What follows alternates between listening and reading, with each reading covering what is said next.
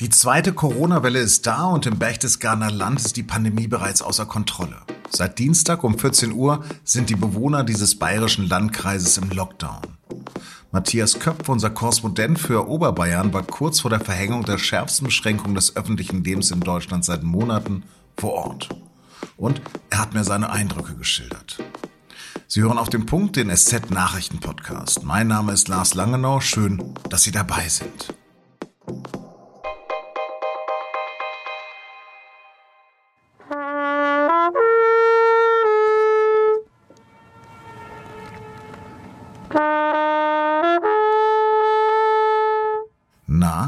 Haben Sie erkannt, wo Sie diese Trompete und vor allem dieses Echo hören können oder schon mal gehört haben könnten? Genau am Königssee, dem einzigen fjordartigen See der Alpen mit smaragdgrünem Wasser, gelegen im Süden von Bayern, nahe Salzburg, eingebettet zwischen gewaltigen Bergen, kühnen Felswänden und umgeben von dunklen Wäldern. Sätze, mit denen das örtliche Fremdenverkehrsamt wirbt und die die Wirklichkeit in dieser schönen Gegend wahrheitsgetreu spiegeln. Doch im Moment ist dieser wunderbare See kein touristischer Hotspot, sondern vielmehr Deutschlands neuer Corona-Hotspot. Es ist die Gegend mit den meisten Corona-Infektionen der Republik, mit einem Inzidenzwert, der fünfmal so hoch ist wie eigentlich tolerabel. Und so meldet sich am Dienstagmittag bei einer Pressekonferenz Michaela Kaniber zu Wort. Sie ist Bayerns Staatsministerin für Ernährung und Landwirtschaft und wohnt in dem betroffenen Landkreis, der auch ihr Wahlbezirk für die CSU ist. Wir haben im Berchtesgadener Land die traurige Situation, dass äh, die Infektionslage sich äh, extrem verschlechtert und verschlimmert hat. Es ist tatsächlich so, dass aktuell eine Zahl von 272,8 vorliegt. Das heißt, wir haben eine Steigerung der Neuinfektionen um 57 Personen seit gestern. Wir müssen alles daran setzen, dass wir dieses Infektionsgeschehen jetzt unterbrechen müssen. Das heißt, es braucht eine Kraftanstrengung eines gesamten Landkreises. Ganz praktisch bedeutet diese Kraftanstrengung, dass dort das Verlassen der eigenen Wohnung nur noch aus triftigem Grund erlaubt ist. Zudem müssen Schulen und Kitas schließen. Restaurants dürfen ihre Gerichte nur noch zum Mitnehmen anbieten. Veranstaltungen sind grundsätzlich untersagt. Kirchengemeinden verzichten aufs gemeinsame Singen. Maskenpflicht gilt auch in den Gotteshäusern an öffentlichen Orten und Verkehrswegen. Besucher dürfen nicht mehr in Krankenhäuser und Altenheime. Die Zahl der stationär behandelten Patienten nimmt zwar zu, behördlichen Angaben zufolge sind die örtlichen Krankenhäuser aber noch nicht an ihren Kapazitätsgrenzen. Es sind bayernweit die ersten Ausgangsbeschränkungen seit Monaten und sie gelten vorerst für 14 Tage bis zum 2. November. Zur Situation vor Ort habe ich gegen 13 Uhr meinen Kollegen Matthias Köpf am Handy erwischt. Matthias, du warst gerade am Königssee. Was ist da los? Am Königssee ist jedenfalls sehr viel weniger los, als es an einem ähnlichen Tag in einem normalen Oktober wäre. Es waren noch vereinzelte Ausflügler, einige wenige Touristen dort am Seeufer, wo sich sonst jeden Tag Tausende treffen und auf die Boote steigen Richtung St. Bartholomä und äh, die Restaurants besuchen in den, zwischen den andeckenden Läden umherschlendern. Der Königssee ist ja auch in Japan und in China bekannt. Sind denn dort auch ausländische Touristen? Man hört noch einige slawische Sprachen. Asiaten sieht man nicht viele dort, äh, zumal alle gehalten sind abzureisen bis 14 Uhr.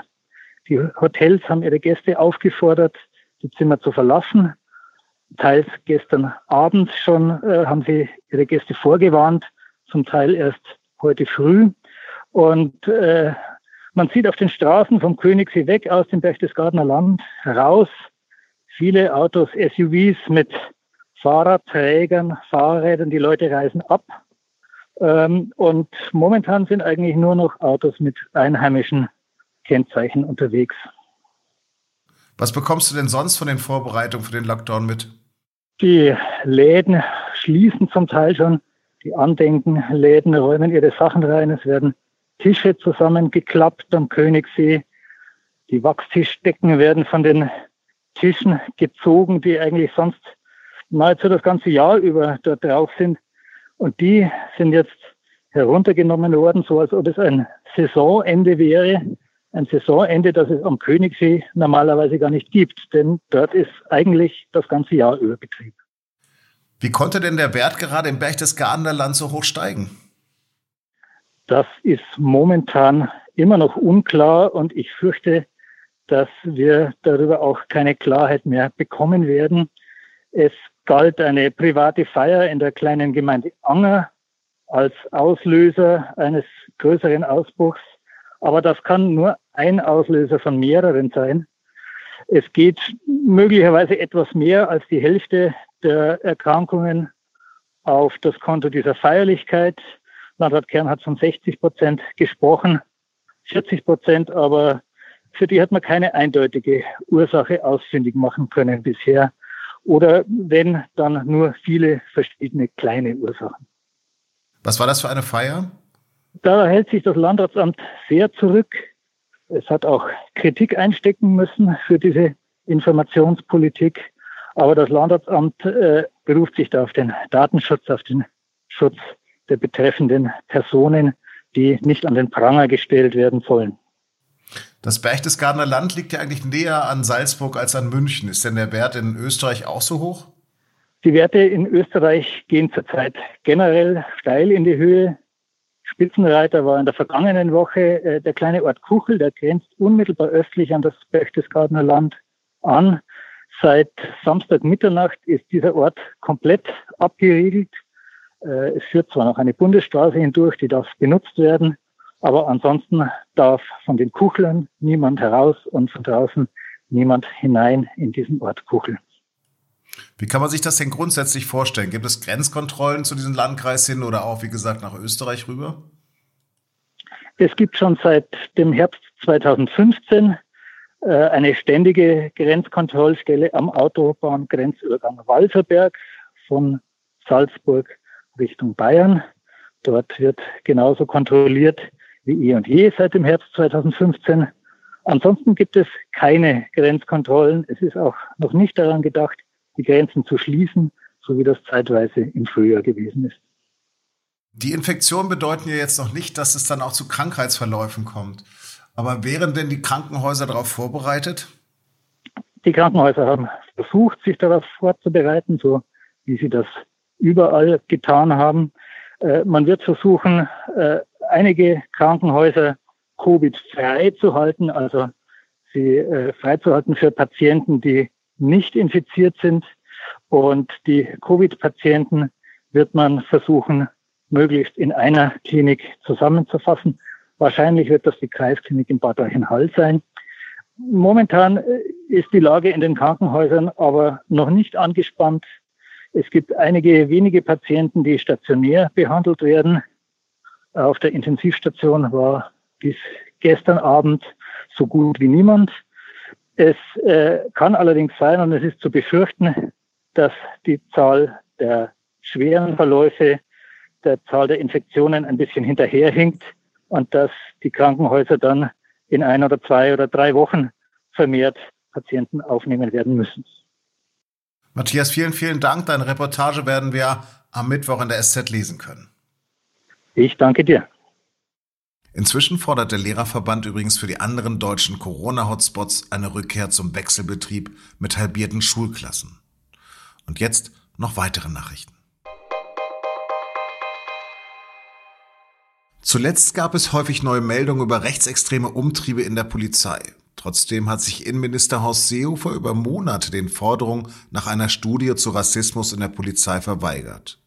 Das Argument des CSU-Mannes, es sei falsch, sich bei der Untersuchung von strukturellem Rassismus allein auf die Sicherheitsbehörden zu konzentrieren. Damit würde man die Polizei unter Generalverdacht stellen.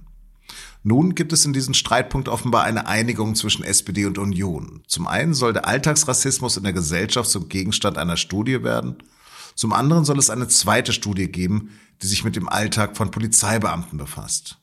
Die SPD feiert das als Erfolg. Seehofer hat am Dienstag dagegen in Berlin betont, dass es sich lediglich um eine von ihm bereits vor Wochen angekündigte Untersuchung handle. Seit Monaten wird in Thailand gegen die vom Militär kontrollierte Regierung und den König demonstriert. Jetzt lässt die thailändische Regierung das Parlament in einer Sondersitzung über die anhaltenden Proteste debattieren. Aber die Fronten zwischen Regierung und den Demonstranten sind verhärtet, denn die fordern den Rücktritt des Regierungschefs und mehr Demokratie.